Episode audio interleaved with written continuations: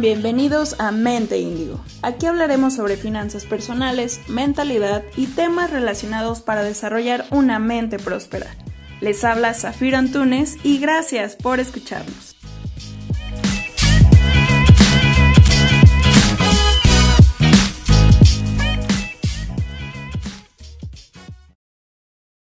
Hola y bienvenidos a un nuevo episodio.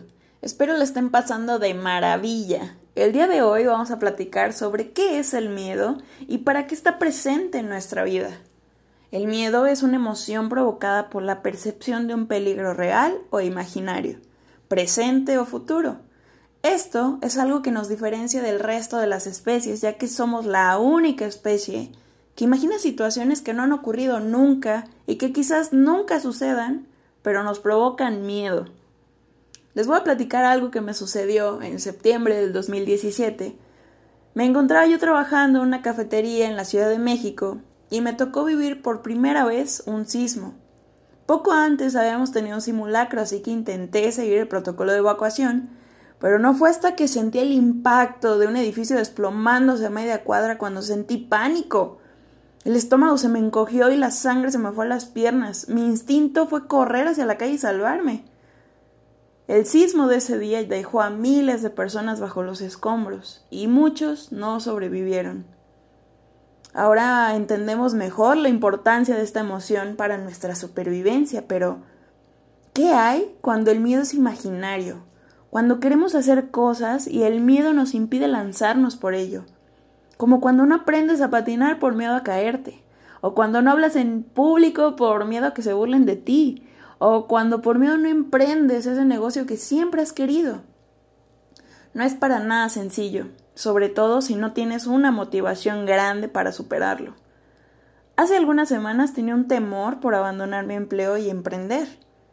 Tenía una idea equivocada sobre cómo producir dinero.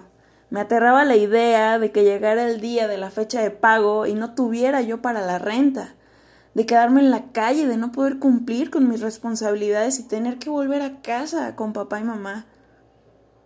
El no ser la mujer independiente y exitosa que se fue de casa para cumplir sus sueños de libertad me apachurraba el corazón y luego entendí que sí, todo esto estaba en mi cabeza. Y que la buena noticia es que estar donde no quieres te impulsa a llegar a donde sí quieres. Yo tuve que repetir varias veces la experiencia de trabajar por los sueños de otras personas. Intercambiar mi tiempo por dinero en el ámbito restaurantero era sumamente demandante. Pero creía que trabajando duro por el dinero algún día tendría lo suficiente.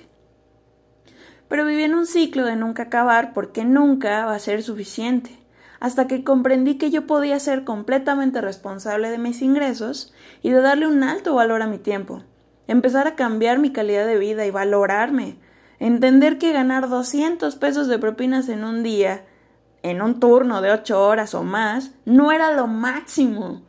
Y con esto yo no quiero decir que no amo el mundo restaurantero, créanme, es hermoso.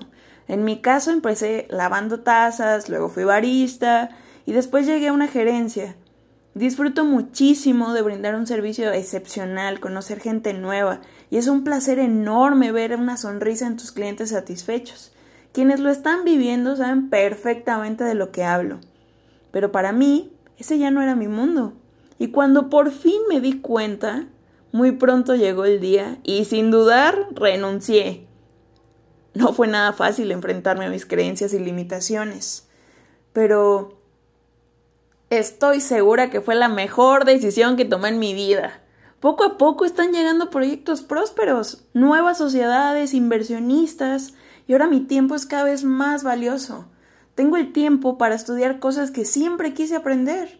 Ahora conozco personas de un entorno totalmente distinto y empecé a darme la oportunidad de atreverme a hacer lo que realmente me gusta. Cuando conectamos con nuestra identidad, con aquello que nos apasiona, es cuando despega todo nuestro potencial. Nuestros héroes pueden hacer cosas asombrosas porque creen que pueden, porque su nivel de autoconfianza es colosal. Y es que todo en nuestra manera de pensar, decir o actuar está condicionado por nuestra autoestima. Todos somos talentosos y capaces de conseguir lo que queremos aunque hay una creencia errónea de que las grandes hazañas solo son de hombres y mujeres excepcionales dotados de recursos físicos o intelectuales fuera de lo común. Y no, no es así. Todos llevamos dentro un héroe que está dispuesto a salir si creemos en él. La diferencia está en que ellos tienen una motivación superior a su miedo, con una actitud resiliente ante cualquier situación que les impida cumplir su meta. Aristóteles decía que no se le puede llamar a alguien que no tiene miedo valiente. Solo es valiente aquel que actúa a pesar del miedo. Por lo tanto, el miedo es de valientes. Utilízalo como una palanca de impulso, ya sea que te haga correr y salvar tu vida, o tomar el control y lograr todo lo que deseas, y de esta manera también salvar tu vida. Si queremos controlar una situación que nos provoca miedo, tenemos que controlar nuestros pensamientos, con atención plena en todos los instantes, donde pones tu atención es tu elección. Y si decides enfocarte en lograr aquello que te aterra, pero con la mente enfocada en creer que puedes lograrlo, ten por seguro que lo vas a lograr. A veces lo más difícil es enfrentarlo. La angustia y el estrés van estrechamente relacionados con la imaginación, con imaginar un mal futuro y si no puedo, y si lo pierdo todo, y si me lastimo, y si se burlan de mí. La lista de pretextos es interminable en una mente enganchada al miedo. Estamos haciendo un muy mal uso del miedo, ya que su principal función es que tomes acción. Empieza a verlo como una herramienta que te impulsa, y esa sensación en el estómago, ese hormigón en tu cuerpo, es tu mismo cuerpo avisándote que se está preparando para dar lo mejor de ti ante esa situación. Ayúdale a tu cuerpo con la mente enfocada en que vas a poder lograrlo. Y parece magia, pero cuando tienes la voluntad y la intención de lograrlo, todo empieza a ponerse en su lugar. Y va a funcionar, aunque a veces no sea de la manera que esperas. Acéptalo y no dudes. Recuerda que son lecciones, sigue adelante, porque nadie va a cumplir tus sueños por ti. Tener miedo es inevitable, pero superarlo es una decisión. Así que por favor cuéntame, ¿qué sueño no has realizado por miedo? Te mando un fuerte abrazo y gracias por dejarme apapacharte el oído. Hasta pronto.